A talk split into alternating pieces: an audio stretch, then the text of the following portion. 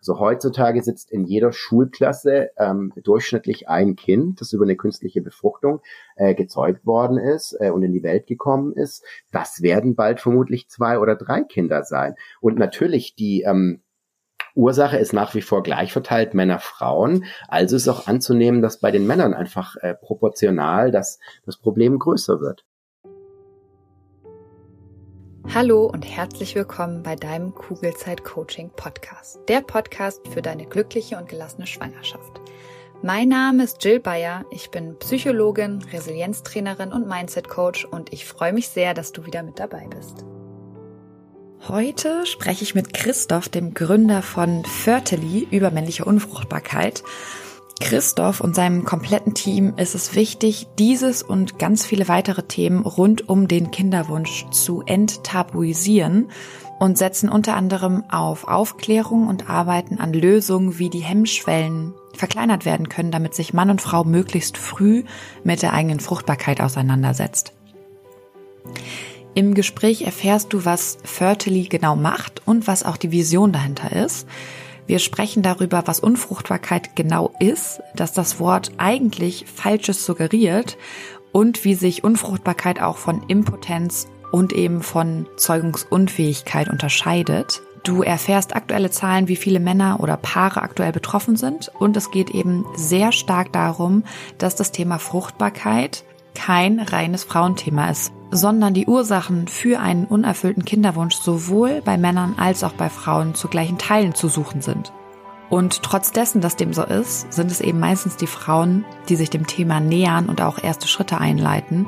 Und auch hier schauen wir genau hin und gehen in die Tiefe, woran das liegen mag und was für Lösungen Fertily anbietet, um eben die Hemmschwelle für Männer, aber eben auch für alle anderen möglichst gering zu halten. Und wir sprechen natürlich auch darüber, was man konkret tun kann, um seine Fruchtbarkeit als Mann testen zu lassen. Und wir sprechen auch das Thema Stress an. Allerdings nur sehr, sehr kurz. Und da das mir ein sehr, sehr großes Herzensthema ist, bin ich aktuell auf der Suche nach Expertinnen oder Experten, die sich mit dem Thema Stress und Kinderwunsch gut auskennen, damit auch Sie hier in den Podcast kommen können und über dieses Thema sprechen können. Und falls du jemanden kennst, der sich in diesem Bereich gut auskennt, würde ich mich sehr über eine E-Mail oder eine Nachricht bei Instagram freuen, weil je mehr Wissen über dieses Thema verbreitet wird, desto besser. Also wie gesagt, melde dich sehr gerne mit Personenvorschlägen bei mir. Oder falls du selbst Expertin oder Experte bist, dann kannst du mich natürlich auch direkt anschreiben, gerne unter coaching.gilbayer.de oder bei Instagram unter kugelzeit.coaching. So, und jetzt wünsche ich dir ganz viel Freude beim Hören vom Interview mit Christoph. Herzlich willkommen im Kugelzeit Coaching Podcast, lieber Christoph.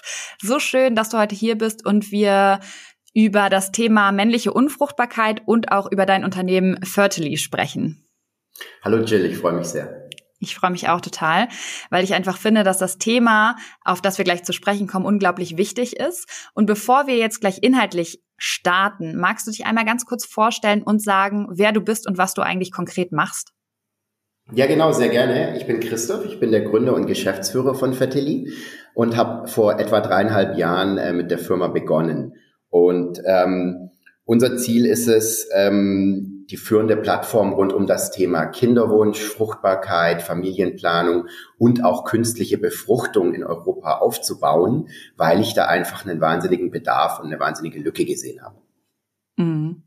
Und ich finde, das sind ja auch alles so total emotionale Situationen, also alle Themen, die du gerade angesprochen hast. Und ich könnte mir vorstellen, dass ähm, diese Unterstützung, die ihr bietet, unglaublich wichtig ist und ähm, vermutlich auch von sehr vielen sehr gewertschätzt wird.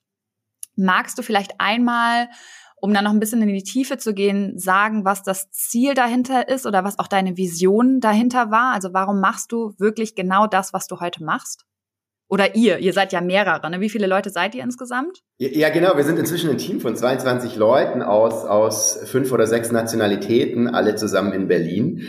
Ähm, unser Ziel ist wirklich, das Thema Fruchtbarkeit für alle zugänglich zu machen. Und zwar ohne jegliche Diskriminierung. Also das kann sein, ähm, äh, unabhängig von der sexuellen Orientierung, unabhängig vom Beziehungsstatus, natürlich unabhängig vom Geschlecht Ähm, und auch unabhängig davon, wie akut der Kinderwunsch ist. Ne? Es gibt ja Leute, die haben einen, einen, sehr akuten oder sehr konkreten Kinderwunsch. Es gibt Leute, bei denen liegt das noch sehr stark in der Zukunft. Ähm, oder vielleicht wollen sie einfach mal nur wissen, wie steht so meine Fruchtbarkeit. Und unser Ziel ist eben, alle diese Leute anzusprechen, auf eine sehr angenehme und niederschwellige Art anzusprechen und denen einfach Informationen und einen einfachen Einstieg ins Thema zu bieten. Bevor wir weiter in die Tiefe gehen, magst du einmal noch kurz definieren, weil wir sprechen ja heute über männliche Unfruchtbarkeit. Kannst du noch einmal definieren, was Unfruchtbarkeit eigentlich ist? Genau, also die Weltgesundheitsorganisation definiert Unfruchtbarkeit so, wenn ein heterosexuelles Paar ein Jahr lang ungeschützten Sex hat, natürlich auch zu den fruchtbaren Tagen und äh, keine Schwangerschaft eintritt, dann ist das eine Unfruchtbarkeit. Ähm, an dem Punkt kann man noch nicht sagen, äh, liegt es am Mann, liegt es an der Frau, liegt es an beiden. Ähm, äh, es ist einfach mal ein Zeitrahmen, der gesetzt worden ist, dass man sagt, so, jetzt sollte man nächste Schritte unternehmen, also Untersuchungen etc. Ähm, genau, das heißt auch nicht, äh, Unfruchtbarkeit heißt auch nicht Sterilität, das heißt auch nicht, dass es überhaupt nicht klappt mit dem Kinderkriegen, aber eben äh, äh, gegebenenfalls nicht auf natürlichem Wege. Das ist, glaube ich, der Knackpunkt. Aber ich finde, bei dem Wort Unfruchtbarkeit denkt man das ganz oft, dass es gar nicht möglich ist.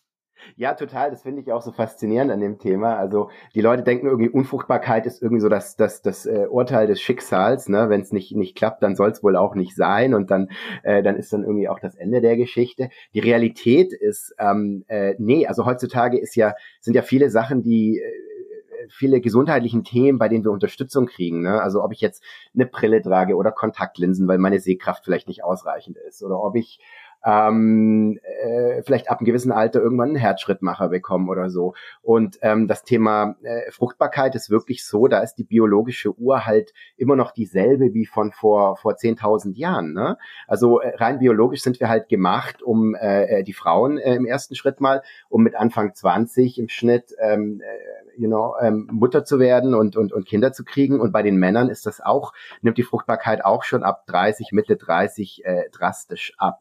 Und äh, das passt aber nicht mehr zu unseren äh, gesellschaftlichen Umständen. Ne? Also wir haben, äh, die Leute werden immer älter mit der Familienplanung, äh, wenn sie dann anfangen. Äh, die wollen erstmal studieren. Die haben auch, äh, Frauen sind genauso im Berufsleben verankert wie wie Männer und das ist auch richtig so. Ähm, ja, und ich glaube, kulturell hat sich da einfach viel getan, aber die biologische Uhr hat halt, äh, hat sich halt nicht verändert, ne? Und dementsprechend äh, klappt es halt nicht mehr immer auf natürlichem Wege. So. Mm, aber ich finde, die ähm, die Perspektive, die du jetzt eröffnet hast, also du hast eine, eine schöne neue Perspektive gegeben. Also wenn ich ähm, nicht gut sehen kann, hole ich mir auch eine Brille. Und wenn es halt nicht sofort oder in einem Jahr klappt, kann ich mir da ja auch Unterstützung holen. Und ich glaube, dieser, also scheint es einen Riesenunterschied zu geben zwischen Unfruchtbarkeit und Zeugungsunfähigkeit. Genau, also diese Begriffe, die werden ja werden oft durcheinander geworfen. Ne? Es gibt die Unfruchtbarkeit, es gibt die Zeugungsunfähigkeit, es gibt die Sterilität. Irgendwie, ähm, frag mich nicht warum, aber gerade bei den Männern spielt auch irgendwie der, der, der Gedanke an Impotenz auch irgendwie mit rein. Ne? Also zeugungsunfähig heißt ja nicht, dass man, dass man keinen Sex haben kann, oder das heißt auch nicht, dass man äh, nicht ejakulieren kann. Es sind einfach zu wenig, äh, äh, zu wenig bis gar keine bewegliche Spermien äh, vorhanden. Ne? Das muss man alles ein bisschen auseinanderhalten. Also, ähm, Unfruchtbarkeit wird heutzutage in der Regel ähm, für Männer und Frauen verwendet. Bei den Frauen ähm, äh, hat das häufig, nicht immer, aber häufig mit, äh, mit der Eizellreserve zu tun. Die ist, äh, die bekommt man mit der Geburt, die ist finit und äh, die Frauen verlieren auch mit jedem Zyklus Eizellen. Ähm, es gibt diverse andere Gründe noch wie Endometriose oder äh, verschlossene Eileiter etc. etc. Auch die Qualität der Eizellen ist wichtig. Bei den Männern ist es anders. Da geht es wirklich um die, ähm, um die Spermien im Ejakulat.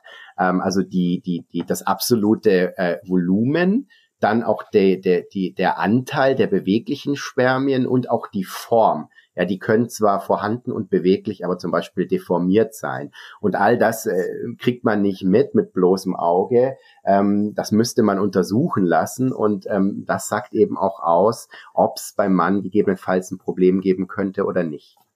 Mhm. Wir haben ja jetzt gesagt, wir ähm, sprechen vor allen Dingen um über die männliche Sicht quasi.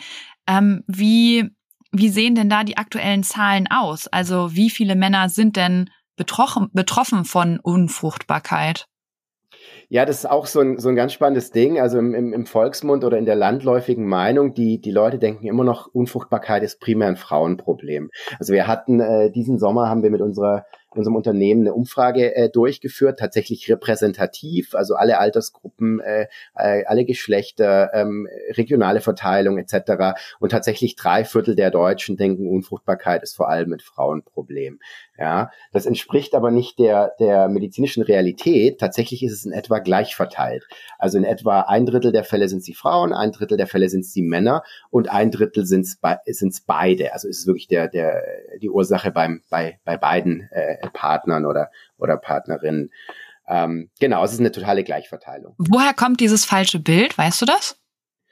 Ähm, total spannende Frage. Ähm, ich glaube, es gibt, ich glaube, das ist, also viel, viel ist einfach so ein bisschen, ähm, ja, historisch, wie wir Sachen sehen. Also ich, ich kann da nur mutmaßen, ja. Ich, ich glaube, es gibt nicht eine abschließende Antwort, aber ich habe so ein bisschen die Vermutung, also auch in meiner Verwandtschaft oder oder bei irgendwie hm, älteren Verwandten von mir. Oft, wenn wenn es dabei jemand nicht geklappt hat, dann dann war einfach die Pauschalvermutung, ja, das liegt an der Frau. Also so die Aussage war so, ja, äh, die Frau äh, XY, die kann halt keine Kinder kriegen. Und ähm, ich glaube, das hat man damals gar nicht so hinterfragt. Man hatte gedacht, naja, Schwangerschaft findet irgendwie bei der Frau statt. Die ist ja die, die dann auch äh, das Kind äh, im Bauch trägt und das Kind zur Welt bringt. Und wenn das nicht klappt, dann wird das wohl irgendwie an ihr liegen. Ja, also ich glaube, es war so eine Pauschalvermutung. Ich glaube auch, dass man Männer da äh, äh, einfach irgendwie vielleicht mehr zugetraut hat, ne? dass man irgendwie gedacht hat, nee, an denen wird schon nicht liegen. Ähm, ich glaube weiterhin die Aufklärung war einfach nicht da und ich glaube, sie ist he heute oft auch immer noch nicht da. Ne? Also die meisten Männer denken, ähm, äh, Ejakulation ist das gleiche wie Zeugungsfähigkeit. Also ähm, äh, solange ich äh, ejakulieren kann, bin ich zeugungsfähig. Und ähm, das ist auch in unserer Studie so witzig gewesen. Ne? Also 40 Prozent äh, der Männer denken, sie sind äh, forever fertile. Forever fertile äh, bedeutet einfach bis quasi an ihr Lebensende zeugungsfähig. Und das stimmt so natürlich nicht. Sonst wäre ja nicht in 50 Prozent der Fällen ähm, der sogenannte Male Factor das Thema, wenn ein Paar nicht schwanger werden kann. Mhm. Genau, also mangelnde Aufklärung ist sicherlich sicherlich ein weiterer Punkt. Ich kann mir auch vorstellen, vielleicht als letztes ähm, äh, auch das Stichwort Tabuisierung. Also ich glaube, Männer nehmen sich das Thema noch mal deutlich mehr zu Herzen, beziehungsweise fühlen sich dann entmännlicht oder ähm, haben noch mal mehr Scham darüber zu reden und ich glaube, wenn man über was eh nicht reden will, äh, dann ist der Schritt auch nicht nicht weit, dass man sich nicht untersuchen lassen will. Ne? Das kennt man ja auch, dass Leute nicht zum Arzt gehen, obwohl äh, äh Sachen eigentlich äh, relativ klar sind, die sie machen müssten. Ähm, ich, ich glaube, das spielt auch irgendwie das Ego nochmal noch mal eine größere Rolle tatsächlich. Mhm. Und ich glaube, wenn es so in Anführungsstrichen negative Themen sind ähm, und man die eigentlich wegschieben möchte, dann holt man sich auch keine Infos und dann bleibt eben dieses Unwissen da, alleine mit dem Wort Unfruchtbarkeit, was das eigentlich bedeutet. Ja, total. Ähm, genau. Ich glaube, man, man macht da einfach zu. Ähm, du hast vorhin das Stichwort Zeugungsunfähigkeit genannt. Also das bezieht sich wirklich auf die Männer. Das ist einfach ein, quasi ein, ein Unterbegriff. Und ähm, ich, ich sage das immer so ganz gern, also im, im Begriff Zeugungsunfähigkeit steckt ja auch irgendwie das Wort Unfähigkeit mit drin. Und ich glaube, das nagt schon, nagt dann schon bei vielen Männern am Ego, dass das vielleicht gar nicht so selten ist oder dass es da Möglichkeiten gibt, was man tun kann. Oder dass es ähm, äh, auch ein Thema ist, das man aus meiner Sicht völlig offen besprechen kann, genauso wie man irgendwie eine Sehschwäche äh, offen besprechen kann oder eine Hörschwäche. Ähm, ja, ich glaube, das, das ist noch nicht so angekommen in der, in der Breite der Bevölkerung. Mhm. Ich glaube, mhm. dafür ist es noch, noch deutlich zu tabuisiert. Ja. Und da macht er ja auf jeden Fall einen guten Job. Ich, ich hoffe, dass wir einen guten Job machen, ja. Also du, ich, es ist immer noch witzig, ne? Also wie, wie gesagt, die, die, die Unfruchtbarkeit ist 50-50 verteilt, Männer, Frauen. Ähm, wenn wir jetzt von Heteropaaren reden, ne? natürlich gibt's auch äh, lesbische Paare, die brauchen dann eine Samenspende oder auch Solomütter, ähm, äh, die dann mit einer Samenspende äh, schwanger werden. Aber selbst bei den Heteropaaren ähm, ist es zu 95 Prozent die Frau, die den ersten Schritt macht. Das kriegen wir immer wieder mit. Ne? Also die Frau, die quasi ähm, Hilfe sucht, die Informationen sucht, die ähm, vielleicht auch, auch, auch den Mann ein Stück weit dazu anstupst, zu sagen, hey, komm, wir lassen uns jetzt mal untersuchen, wir gehen mal in, in eine Kinderwunschklinik. Ähm, das sind tatsächlich äh, in der Regel die Frauen, die die Initiative ergreifen. Also bei Männern ist das, ja, es sind weniger als fünf Prozent. Das sehen wir auch bei unseren Patienten. Hm, spannend. Hätte ich so gar nicht gedacht. Ja, du, ich, ich hoffe auch, dass wir das ändern. Ne? Also wenn du sagst, machen wir einen guten Job, du, ich hoffe, dass wir äh, es schaffen, das Thema einfach ein bisschen in die in die Bevölkerung zu bringen, einfach zu sagen, hey, lass uns da mal drüber reden, ja. Also a, es gibt ganz, ganz viele Möglichkeiten. B, du bist nicht alleine oder ein, ein, ein, ein Sonderfall, der ähm, ja, der dann ein Problem hat, das sonst niemand anderes außer dir hat. Ähm, ja, und ähm, ähm, es gibt eben auch, auch Möglichkeiten dazu. Ne? Also ich glaube, ähm, man kann Sachen immer dann, man kann Leute dazu bringen, Schritte zu unternehmen, wenn sie im ersten Schritt äh, einfach drüber reden und sagen, hey, ich, ich, ich schaue mir das Thema mal an, da ist nix, wofür ich mich schämen muss. Ne? Das ist, das ist meine Meinung dazu. Ja.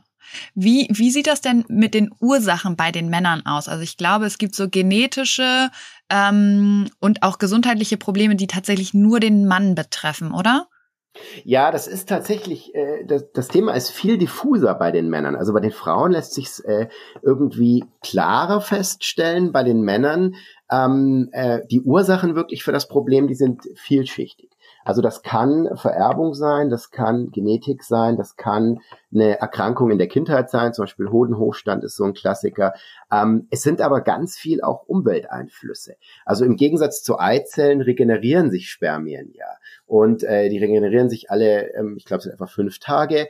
Ähm, und natürlich alles, was man aus der Umwelt einnimmt oder, oder, oder, oder zu sich nimmt an Einflüssen, hat einen Einfluss darauf. Also der absolute Klassiker ist Rauchen. Das ist so ziemlich das Schlechteste, was man machen kann als Mann, als Frau auch und, und überhaupt auch von der Fruchtbarkeit unabhängig ist es, glaube ich, keine gute Idee. Aber definitiv wirkt sich das bei den Männern auf die Spermienqualität aus. Ja, man kennt ja auch diese Warnung da auf Zigarettenschachteln. Ähm, das ist tatsächlich sehr real. Ähm, weitere Themen sind, sind Substanzen, also Drogen, Anabolika. Ähm, das ist ganz schlecht. Ähm, Alkohol geht, glaube ich, noch. Also man, man, man hat zumindest keine starken äh, Indikationen gefunden. Ähm, ja, und dann eben auch Umwelteinflüsse. Und das ist noch nicht äh, komplett erforscht. Also manche sagen, das sind äh, Mikroplastiken, die man mit der Nahrung zu sich nimmt. Äh, manche sagen, Handystrahlung spielt eine Rolle. Also man Tag ein, Tag aus sein Handy da in der, in der Tasche mit dabei hat, ne, mit 5G oder sonst was.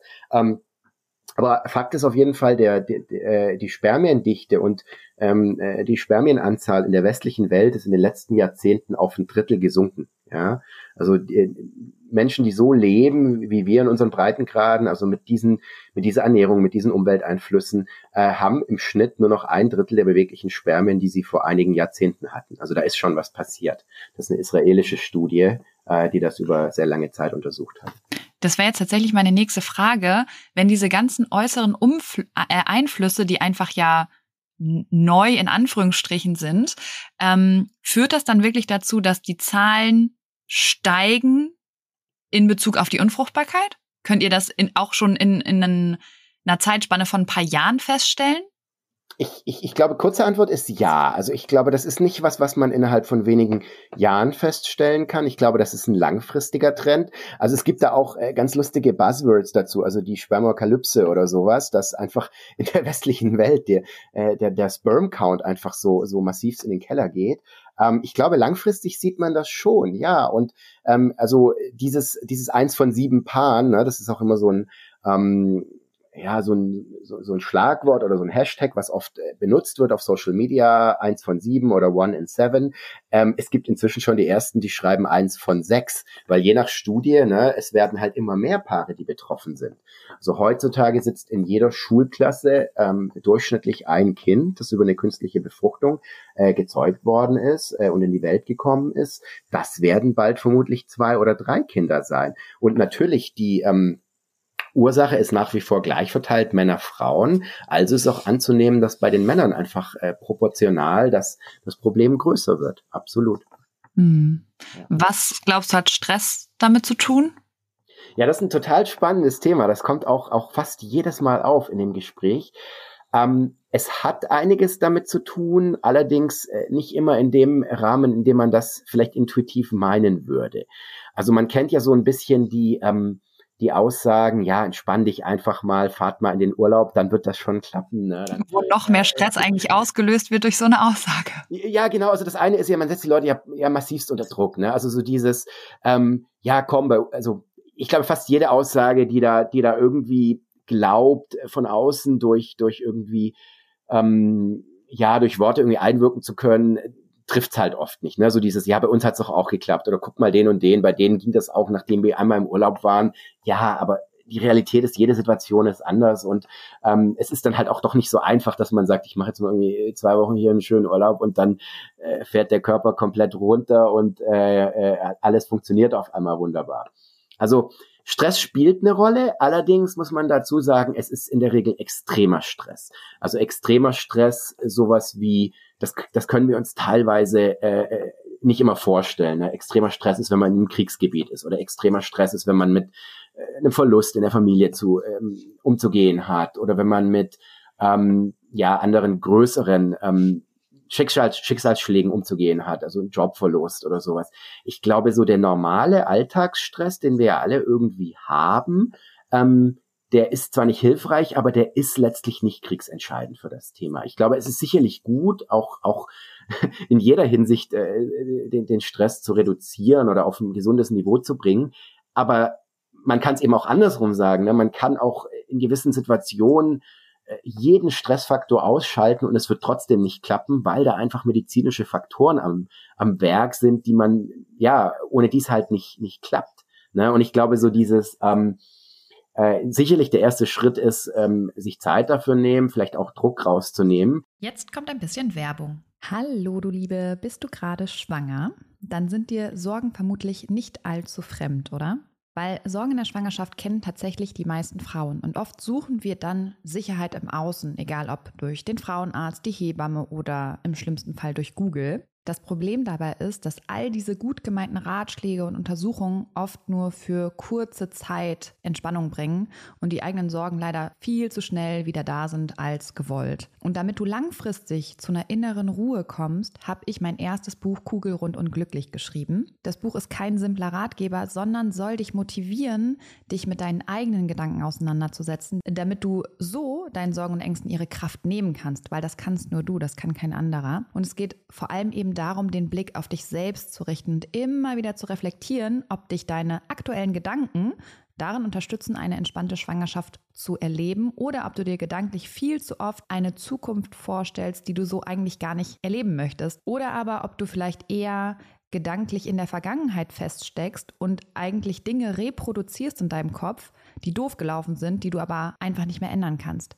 Und in beiden Fällen lohnt es sich, dieser Gedanken bewusst zu werden, weil nur dann kannst du sie ändern und dafür sorgen, dass du dich auf das konzentrierst, was dich glücklich macht und auch zufrieden werden lässt. Glaubst du, Dinge passieren dir im Leben und du hast absolut kein Mitspracherecht, wie es dir damit eigentlich geht? Dann challenge ich dich nicht nur hier im Podcast, sondern eben auch in meinem Buch Kugelrund und Glücklich, weil sobald du Verantwortung für deine Gefühlswelt übernommen hast, wirst du super schnell merken, wie sich deine ganze Welt und damit eben auch deine Schwangerschaft zum Positiven verändern wird. Das heißt, schau gerne in das Buch Kugelrund und Glücklich rein. Du findest es bei Amazon, du findest es aber auch auf meiner Homepage und kannst es direkt dort bestellen. Schau dir auch super gerne die ganzen wundervollen Rezensionen an und dann wünsche ich dir jetzt schon ganz viel Freude beim Lesen und Umsetzen der Infos. Werbung Ende.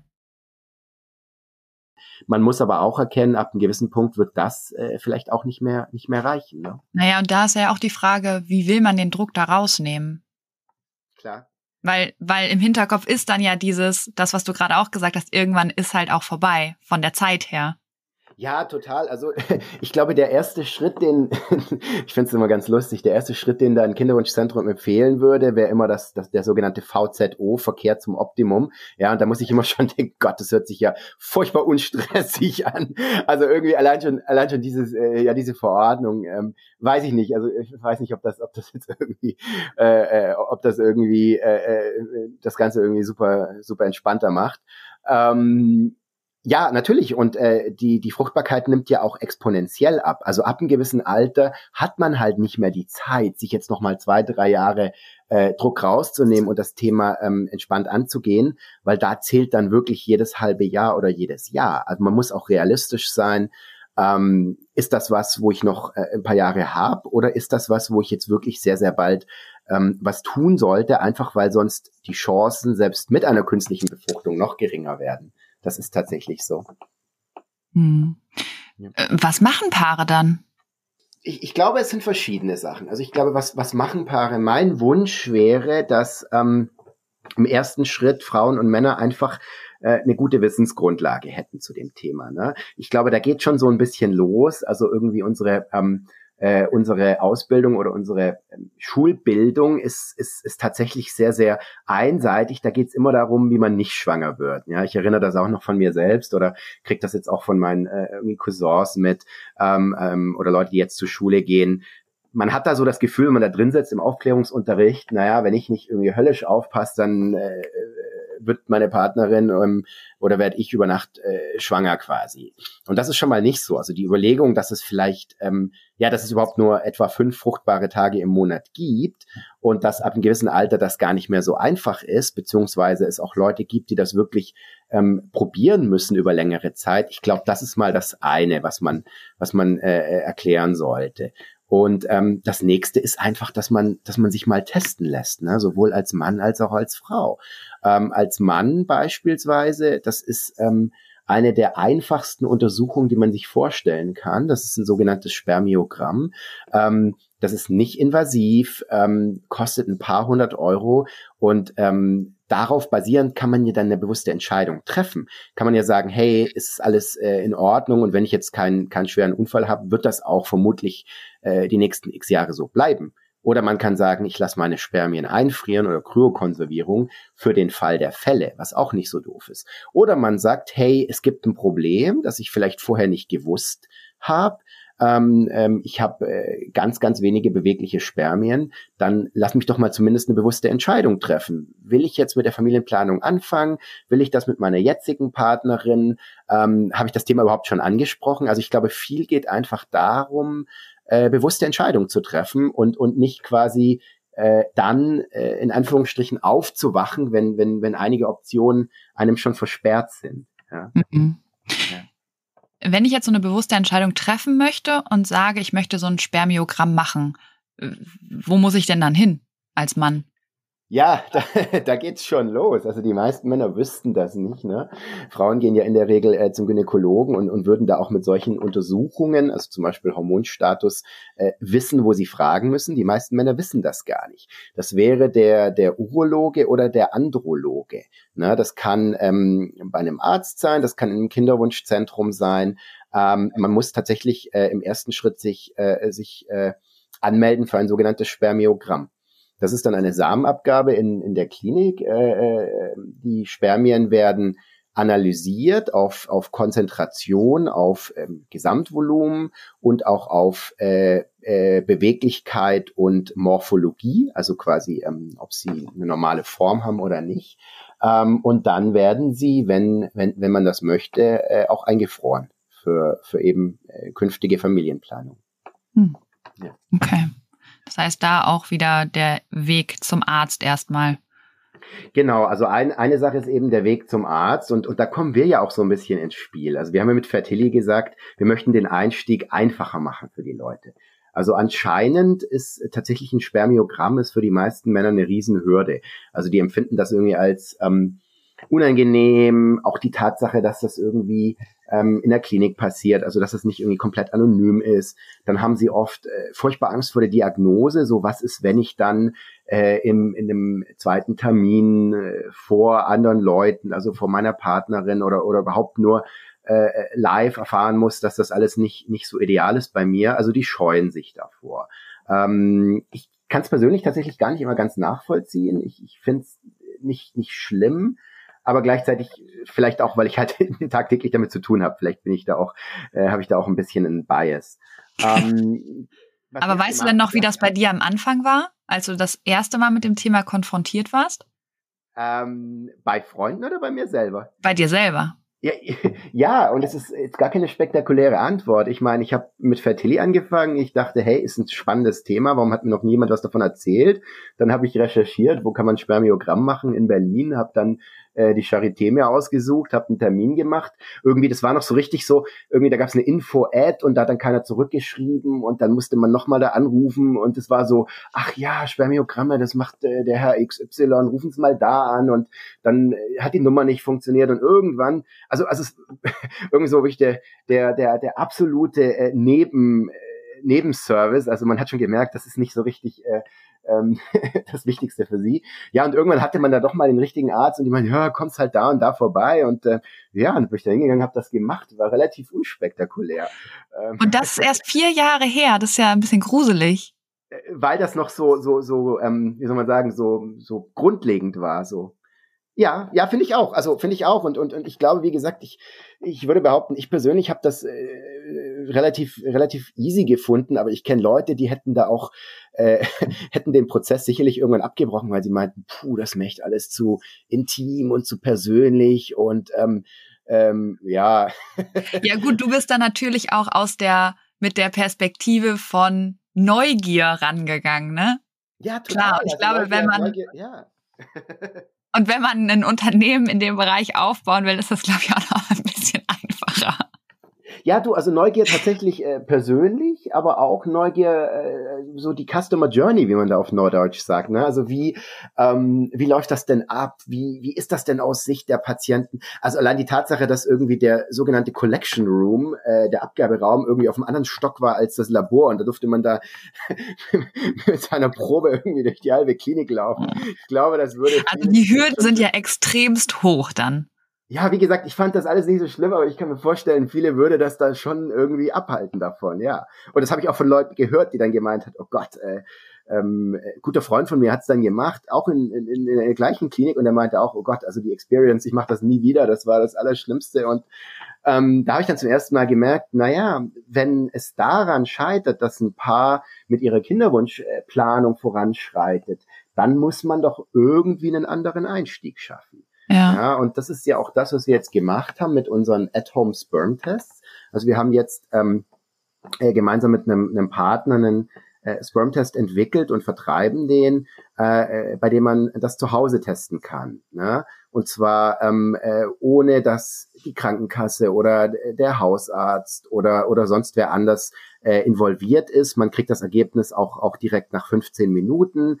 Ähm, das ist natürlich, äh, das ist eine erste Indikation. Natürlich, wenn es ein Thema gibt, macht es gegebenenfalls Sinn, äh, weiter äh, sich untersuchen zu lassen. Aber ich glaube, der Einstieg wird dadurch halt den Leuten äh, einfacht. Ähm, ja. Und das ist schon mal, da ist schon mal relativ viel gewonnen, weil das ist ja bei vielen Sachen so, ne? Wenn man erstmal den ersten Schritt gemacht hat, dann ist es auf einmal gar nicht mehr so schlimm. ja, das stimmt. Das heißt aber, dieser Test für zu Hause ist auch so ein Spermiogramm? Das ist tatsächlich ein Spermiogramm. Ah, ja. genau. Das misst die, das, das Gesamtvolumen, die Konzentration und die Beweglichkeit. Was es nicht messen kann, ist die Morphologie. Das ist äh, die Form der Spermien. Das wird ähm, heutzutage noch durch, durch sogenannte Embryologen oder Embryologinnen im Labor ausgewertet. Das kann dieser Test noch nicht, aber alles andere schon. Und, und ähm, ja.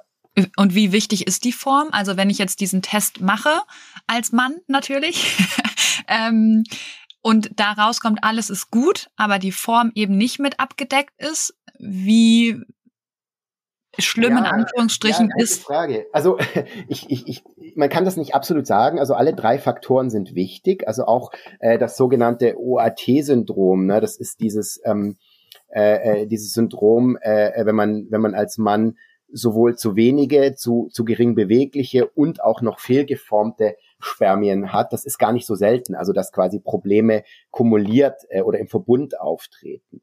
Ähm, jetzt ist es aber so, ich glaube, im ersten Schritt das Wichtigste ist wirklich die ähm, die Anzahl beweglicher Spermien, weil äh, äh, Anzahl ne, im Sinne von sind da überhaupt genügend vorhanden und sind die dann auch beweglich? Es bewegen sich ja gar nicht alle Spermien. Ja? Manche, die kommen nicht vom Fleck, die schwimmen nicht geradeaus, manche, die schwimmen gar nicht.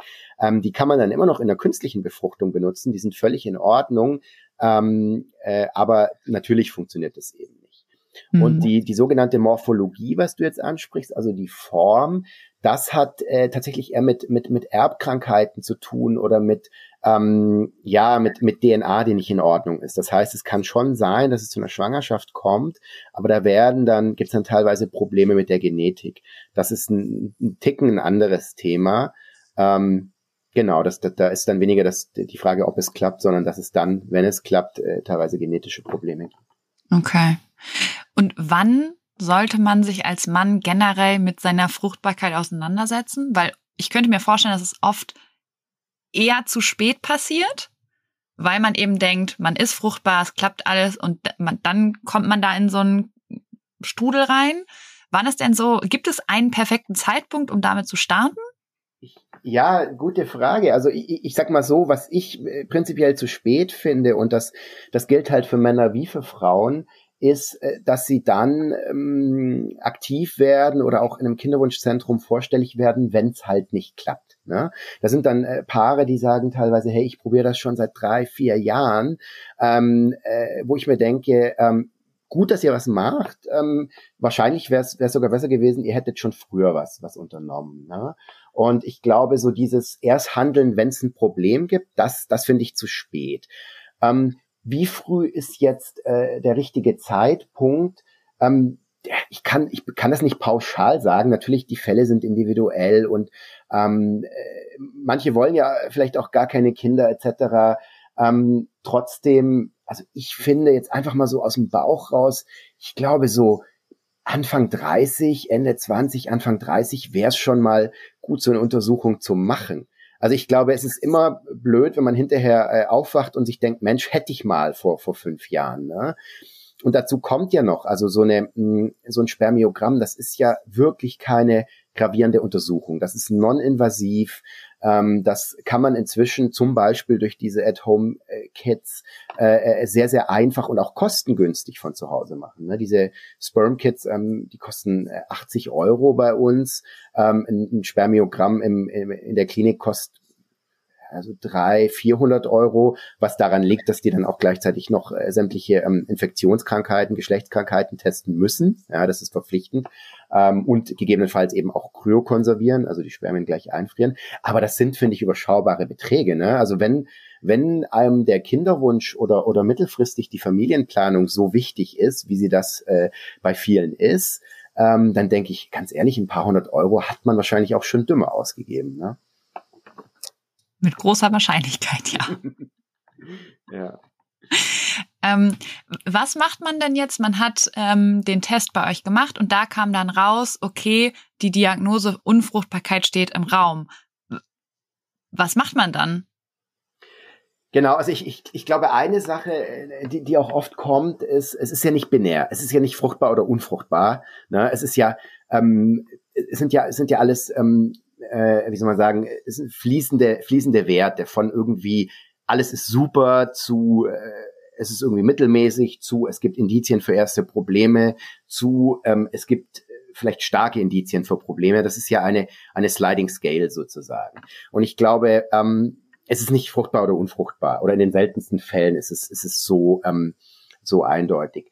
Ähm, natürlich, ich würde gucken, äh, wo stehe ich, also wie alt bin ich, wo stehe ich mit meiner Lebensplanung, wo stehe ich mit meiner Familienplanung. Ist das vielleicht was, was jetzt akut ist oder ist das was, was äh, erst in sehr, sehr ferner Zukunft äh, angedacht ist, also in, weiß nicht, 15 Jahren. Ähm, und äh, dann ist natürlich auch die Frage, ähm, äh, äh, wo liegt das Problem? Also liegt das Problem an der Beweglichkeit? Ähm, liegt das Problem daran, dass überhaupt äh, kaum Spermien vorhanden sind? Das macht es zum Beispiel deutlich schwieriger, weil äh, dann lassen sich im Rahmen von einer künstlichen Befruchtung äh, es lässt sich ja auch nur damit arbeiten, was irgendwie vorhanden ist. Ne? Und dann würde ich im nächsten Schritt tatsächlich eine andrologische Untersuchung machen. Ich würde gucken, gibt es äh, Indikationen, woran das liegen könnte. Ich würde auch, äh, also wenn das nicht gut ausfällt, ich würde auch so die wichtigsten ähm, äh, ja, Faktoren meines Lebenswandels hinterfragen. Ne? Zum Beispiel, ob ich rauche, ob ich ähm, wie meine Ernährung ist, äh, ob ich gewisse Substanzen nehme, die vielleicht sehr, sehr schädlich sind. Ich glaube, das kann auch eine gute Chance sein, zu sagen, hey, ich, ich möchte manche Sachen umstellen im Leben. Ne? Ähm, Gerade, also Sachen, die absolut obvious sind, ne? Rauchen zum Beispiel oder Anabolika nehmen. Und dann kann man ja in zwei, drei Monaten nochmal einen Test machen. ah, das heißt, so schnell innerhalb von ein paar Monaten können sich die Spermien verbessern? Ja, das, das geht relativ schnell. Also äh, Spermien, die, die komplette Spermienpopulation regeneriert sich etwa alle fünf Tage. Mhm. Ähm, das heißt nicht, dass der, der Körper sich alle fünf Tage regeneriert. Also wenn man manche Gifte oder Toxine mal zu sich genommen hat, das bleibt auch ein Stück weit im Körper. Aber ja, das, das, das äh, regeneriert sich relativ schnell oder die entstehen relativ schnell neu. Und äh, natürlich, dann kann man, kann man auch Untersuchungen machen und sagen, hey, hat sich da was verbessert? Und das ist ja äh, das Schöne, ne? Man kann, äh, also man kann jetzt nicht äh, komplett eine 180-Grad-Wende hinlegen äh, von heute auf morgen, aber man kann schon äh, seine Gesundheit und damit auch, auch, auch seine ähm, Fruchtbarkeit äh, verbessern durch, durch Änderung des Lebenswandels. Mhm. Schön. Und da, da ist es wieder das, was du eingangs gesagt hast. Man muss halt eine bewusste Entscheidung treffen. Und das geht halt nur mit den Informationen, die man sich halt erstmal holen muss.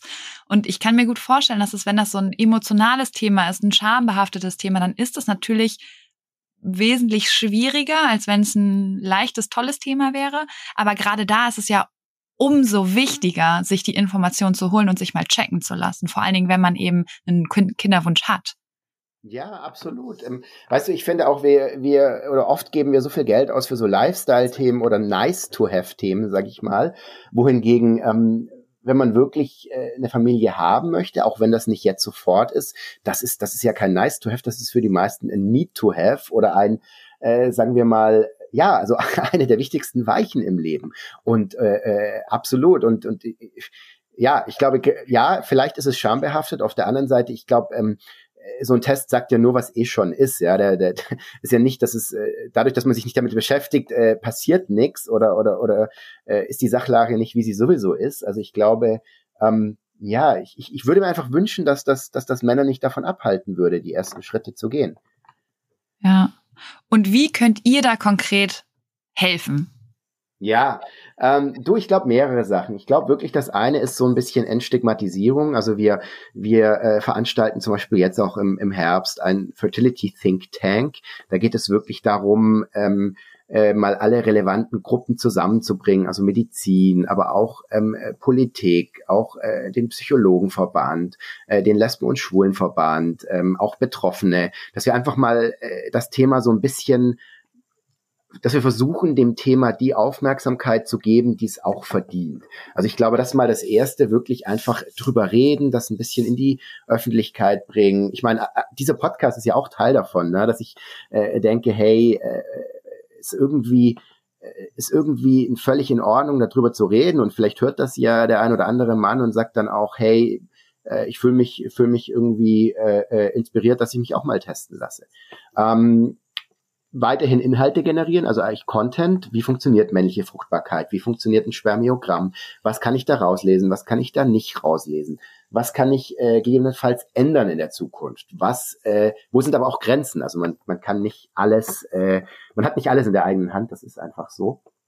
Ähm, ja, und dann eben, äh, wie gesagt, äh, die Beratung, die wir machen mit Fertilli, also quasi äh, Telekonsultation für Frauen und für Männer, auch wenn es in der Regel die Frauen sind, die im ersten Schritt sich bei uns melden, eben in Verbindung mit diesen Tests für zu Hause. Und ähm, ich glaube, furchtbar viel mehr ist da nicht, so im Sinne von, das ist jetzt gar kein Berg, den man da besteigen muss. Das sind einfach so, ähm, ich glaube, ich einfach so ein Thema, wo man sich mal den ersten Ruck geben muss und dann ähm, dann, äh, dann äh, ja, kann man da relativ schnell, relativ äh, äh, viel rausfinden und sich dann überlegen, was mache ich damit. Mhm. Das klingt alles total gut, finde ich. Wo finden die Leute euch denn? Also, wenn jetzt auch mal die Männer sagen, sie wollen sich Unterstützung holen, wie, wie kommen die zu euch? Ähm, äh, über unsere Website äh, fertilly.com, äh, F-E-R-T-I-L-L-Y.com.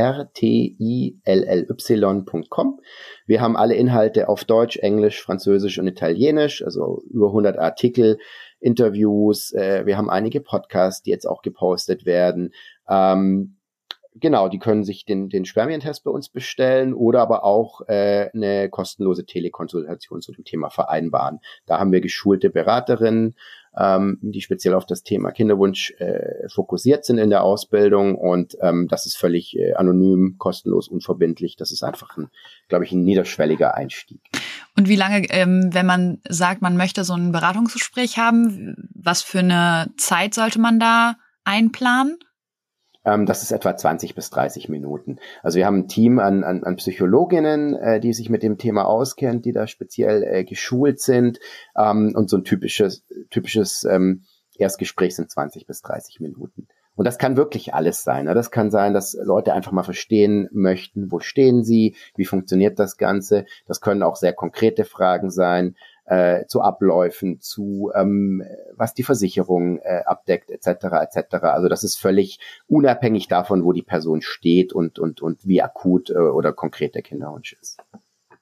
Sehr schön. Ich verlinke das auch alles nochmal in den Show Notes. Und ähm, dann danke ich dir, Christoph, für dieses Gespräch.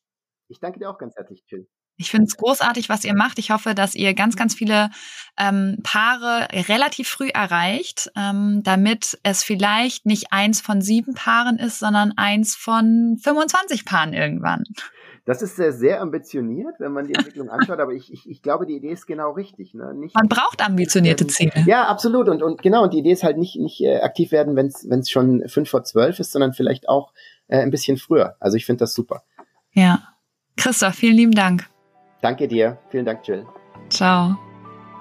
Danke, dass du dir diese Folge angehört hast und dir die Zeit nimmst, in dich selbst zu investieren, um besser mit Stress und deinen Sorgen und Ängsten umzugehen.